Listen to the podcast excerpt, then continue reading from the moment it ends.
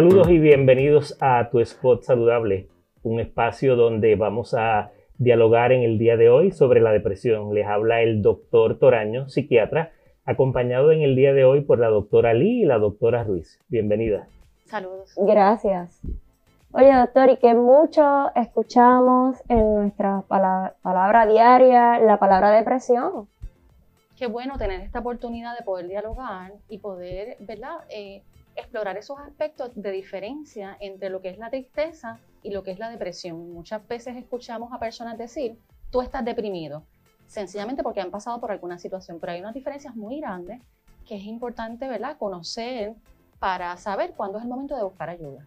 Claro, siendo la tristeza una emoción natural, normal, esperada ante eventos de la vida, eh, que todos en algún momento pues tenemos ese encuentro con la tristeza, más sin embargo, cuando hablamos de depresión, cabe señalar que eh, nos encontramos entonces ante eh, una alteración emocional que pudiera estar teniendo unos efectos en el funcionamiento de la persona. Y quiero destacar que no podemos eh, mencionar que la tristeza es negativa o el coraje es negativo. Son emociones completamente naturales y nosotros la tenemos dentro de nuestro repertorio para poder reaccionar a todos los estímulos internos y externos.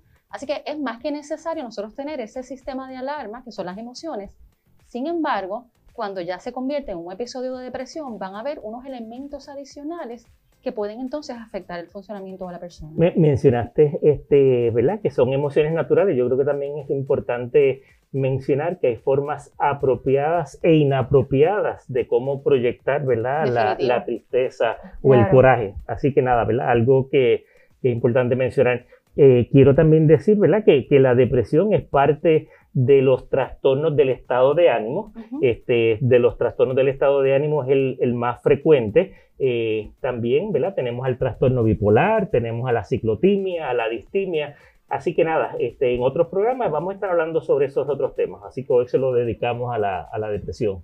Oye, y dicen la Organización Mundial de la Salud que aproximadamente 300 millones de personas alrededor del mundo cumplen con los criterios diagnósticos de, de la depresión. Yo creo que este, de las condiciones de pacientes que yo veo en mi práctica hospitalaria, si no es el primero, es el segundo diagnóstico más frecuente que yo veo en, en mis pacientes.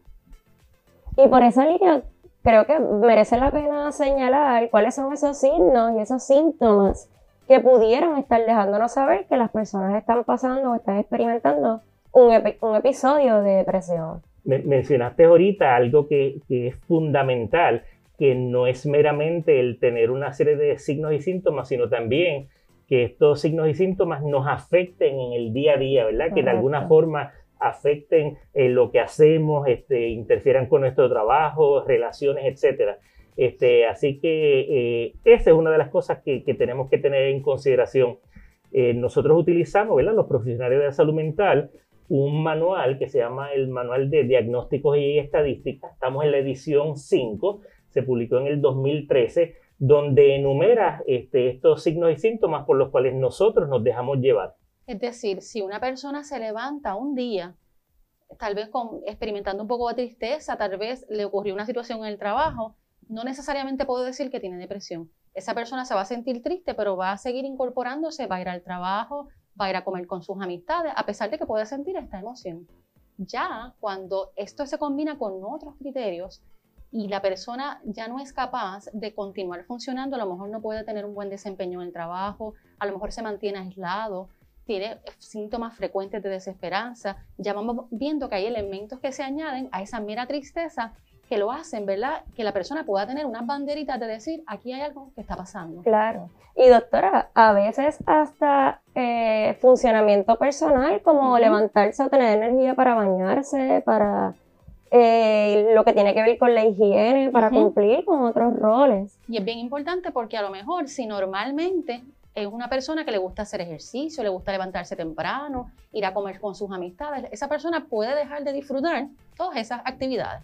Eso es una, puede ser una señal. Definitivamente. Eh, es importante, ¿verdad? Que con estos signos y síntomas, hemos mencionado algunos, no lo hemos mencionado todos, también hay un periodo de tiempo en el cual nosotros estamos evaluando para ver si estos síntomas, como mencionaba la doctora, son algo pasajero o es algo más este, duradero. Eh, ¿qué, otros signos y síntomas pudiéramos este, estar pensando? La persona pudiera experimentar pensamientos de muerte, de que no quiero vivir, la vida no vale la pena, no encuentro mi propósito.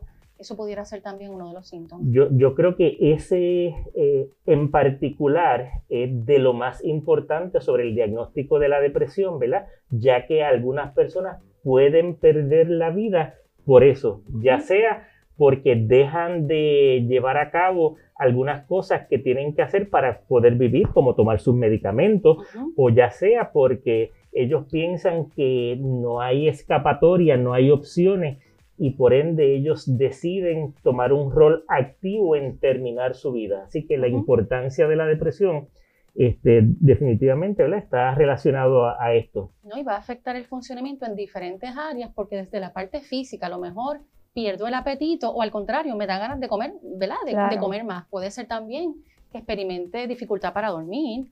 Así que ya no es solamente ese pensamiento de muerte que es tan importante. O que duerma de más. También, sí, sí. O que de repente tenga una reducción de peso, eh, el mismo manual. Sin estar a dieta, ¿verdad? Porque si, estoy, a dieta, pues entonces. Sería lo ideal, sí, ¿verdad? Sí, pero empezamos a tener o aumento o pérdida de peso, de, dice el manual diagnóstico, de un 5% aproximadamente. Estas son las personas que de repente dicen, mira, yo de la noche a la mañana he bajado tantas libras o he aumentado tanto. Pero fue el apetito. Sí, o otros síntomas gastrointestinales, ¿verdad?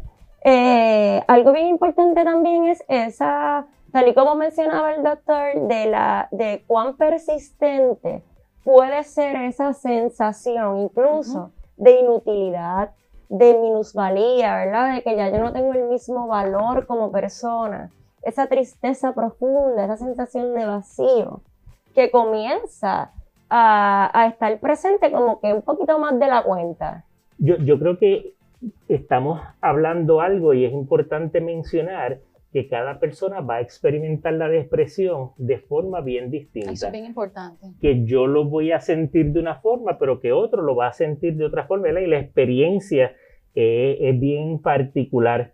Este, algo también que es importante mencionar es que estos síntomas que la persona va a tener no son causados por una enfermedad o no son causados por el uso de alguna sustancia, ¿verdad? Que pudiera estar este, mimicking, este, haciéndose pasar por, por signos y síntomas de depresión. Y de la mano con la experimentación individual eh, de, los síntomas en los niños y adolescentes podemos ver en vez de tristeza, irritabilidad. Correcto, correcto. O, o desempeño escolar que disminuye. Claro.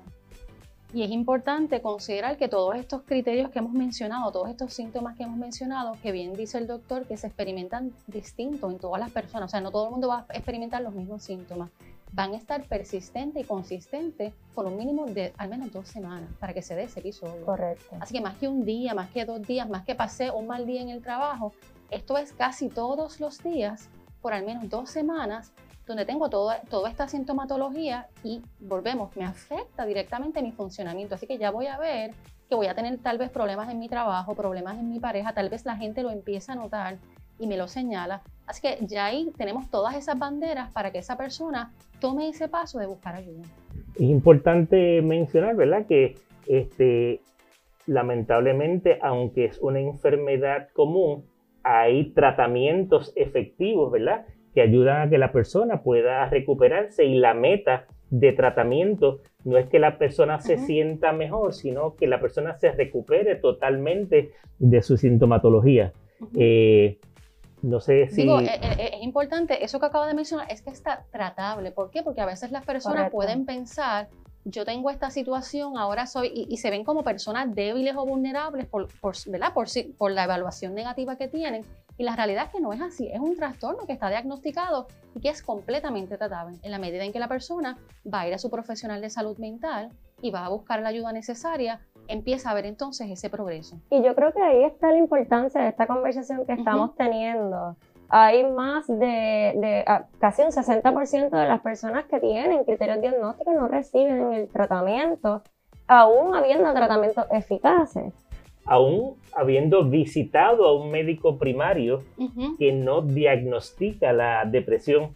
Este, uno de los síntomas que no hemos mencionado son los múltiples síntomas físicos que pueda tener la persona y la persona continúa visitando a su médico, continúa visitando a su doctor, eh, le hacen análisis, le hacen pruebas, este, y entonces se, nos escapa que tal vez esta persona pues pudiera estar deprimida. Y con una observación más directa, sí nos vamos a dar cuenta que ya hay cambios a nivel cognitivo, o sea, a nivel de pensamiento, pero también a nivel físico me afecta. Así que es muy importante atenderlo y no, no esperar, ¿verdad?, a que eso se vaya convirtiendo en una crisis mayor. Lo bueno es que hay múltiples tratamientos disponibles para la depresión eh, y no todos los tratamientos ayudan a todas las personas, así que es importante, ¿verdad? Pues tener esta variedad. Eh, yo voy a tomar un par de minutos para hablar sobre los eh, medicamentos. este, este tipo de medicamentos se conocen en términos generales como antidepresivos este, y de acuerdo a cómo ellos funcionan en el cerebro es que más o menos los agrupamos los, los psiquiatras. Importante mencionar que ningún antidepresivo crea hábitos. Y cuando yo le digo esto a los pacientes, pues como que abre los ojos bien grandes y dicen, pero, pero ¿cómo va a ser? Yo tenía entendido, pues no, hay algunos medicamentos que yo puedo recetar que sí, ¿verdad? Pues crean tolerancia, pueden crear este, dependencia física, pero ningún antidepresivo crea hábitos. Ahora, esto no quiere decir que al yo descontinuar el medicamento yo no voy a sentir nada. Por eso es que siempre decimos, ¿verdad? Que el usar medicamentos siempre se debe hacer bajo la supervisión de un doctor y el descontinuarlo de la misma forma. Yo, este, en tono jocoso, le pregunto a los pacientes, ¿y cuándo usted estudió medicina? Porque la primera vez que nos vimos, este, no me había indicado que usted era doctor. Y es que la persona, al sentirse mejor, ¿verdad? Pues entiende que ya no hay necesidad. Yo les digo, ya, se dio de alto usted mismo. Y en ese sentido, doctores, que a veces hay unas ideas, ¿verdad?, que no están correctas, donde hay personas que pueden tener inclusive resistencia a tomar medicamentos porque piensan que pueden ser adictivos o que les pueden causar unos efectos secundarios muy severos y no es así. Pero la realidad es que aparte de las medicinas, ¿verdad? Este, hay otra, otras formas de, tratamiento eh, que pudieran ser igual o más importantes aún que los medicamentos. Así que en ese sentido, ¿verdad? Este, hay distintos tipos de, de terapias este, que de la mano con los medicamentos, lo que nos dicen los estudios es que tienden a ser más efectivos que dando la terapia solo o dando las medicinas solas. Así que esa combinación es muy recomendada, ¿verdad? Según la literatura. Y va a permitir que el paciente, al mismo tiempo que esté trabajando esa biología, esa, esa, esa parte, ese aspecto físico con la farmacología, al mismo tiempo va a estar trabajando a nivel de psicoterapia con el modelo, ¿verdad? Que, su que esté trabajando con su profesional de la salud, aspectos de afrontamiento de vida, aspectos para lidiar ya con unos síntomas y aprender a desarrollar unas estrategias más adaptativas para afrontar las situaciones que está, que está experimentando en su vida. algo, algo que quería mencionar que no, no se debe pasar desapercibido es que aquí en esta mesa eh, hay dos psicólogas y un psiquiatra. Somos parte de un equipo de tratamiento que debemos trabajar en común, ¿verdad? Que debemos tener en mente el bienestar de la, de la persona. Muchas veces el psiquiatra se enfoca más en la parte de la farmacoterapia y se nos olvida que tenemos que añadirle a ese medicamento otra serie de este, nada, de intervenciones, este, y, por eso no, no se nos puede olvidar, ¿verdad? Que este paciente, si nosotros no vamos a hacer esa parte de terapia, tenemos que compartir ese paciente. Esa colaboración es bien importante porque asimismo cuando el paciente a lo mejor acude primero al psicólogo, siempre dentro de las circunstancias que puede estar presentando, una recomendación pudiera ser visitar al psiquiatra para hacer una evaluación y determinar si en efecto pudiera requerir un tratamiento farmacológico. Y, que no nos quede duda que lamentablemente ¿verdad? hay un estigma bien grande con respecto a los trastornos de salud mental. Mencionar la palabra psicólogo o psiquiatra es casi decir una mala palabra. Este, yo, lo, yo lo noto cuando voy a ver un paciente este, a, un, a su cuarto en un hospital y cuando yo me presento y digo que soy psiquiatra, este, algunos casos se insultan. Yo no estoy loco, no, estoy loca. Definitivamente, esa es de, la, de las cosas más comunes. Este, así que en ese sentido, ¿verdad? Este, tenemos nosotros los profesionales que seguir promoviendo este, la integración de distintos profesionales para el tratamiento de estas personas. Aparte de las terapias y de los medicamentos, hay otros, otras formas de tratamiento este, que están disponibles. Este, tenemos también eh, la terapia electroconvulsiva y me dicen, doctor, ¿todavía eso se utiliza? Y la contestación es que sí, todavía se utiliza. Hay unas personas que se benefician de este tratamiento. Hay personas que ni las medicinas este, ni la terapia les ha ayudado y por distintas situaciones, ya sea porque no están comiendo o porque su vida ¿verdad? Pues pudiera estar en peligro, se recurre a la terapia electroconvulsiva. Entonces, a nivel de, la psicoterapia, hay varios modelos que van a atender lo que es la depresión. Hay un modelo que se llama el cognitivo conductual que va a trabajar con aspectos de pensamiento, esos pensamientos o esos patrones de pensamiento que llevan a la persona a sentir una emoción y luego ¿verdad? generan una conducta, se miran todos esos patrones para modificar o sustituir esos pensamientos distorsionados por unos más adaptativos. Así que esto es una terapia que está basada en la evidencia y que ha generado ¿verdad? mucha mejoría en los, en los pacientes para que adquieran estas estrategias de por vida y puedan eh, generar estas fortalezas, reconocer primero en qué consiste la enfermedad. Eso es bien importante el poder entender que el, paciente, el participante entienda ¿Qué significa experimentar depresión? Para yo no sentirme culpable, sino saber que como cualquier otra enfermedad, por dar un ejemplo, si a mí me duele la cabeza o me duele el estómago, yo voy a acudir a un tratamiento para sentirme mejor. Pues con la depresión es exactamente igual. Yo voy a experimentar unos síntomas que me van a requerir una intervención y yo voy a continuar con mi vida y es completamente tratable. Así que es bien importante destacar eso. Claro, y también dentro de las eh, terapias cognitivo-conductual, también terapias interpersonales o terapias eh, de movilización conductual y también el reconocimiento de grupos de apoyo y de, todo lo que es la parte psicosocial como elemento principal para el bienestar de todos.